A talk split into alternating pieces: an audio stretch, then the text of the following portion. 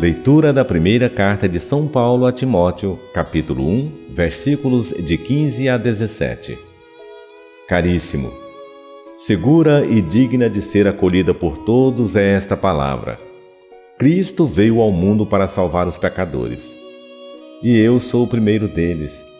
Por isso encontrei misericórdia, para que em mim, como o primeiro, Cristo Jesus demonstrasse toda a grandeza de seu coração ele fez de mim um modelo de todos os que creem nele para alcançar a vida eterna.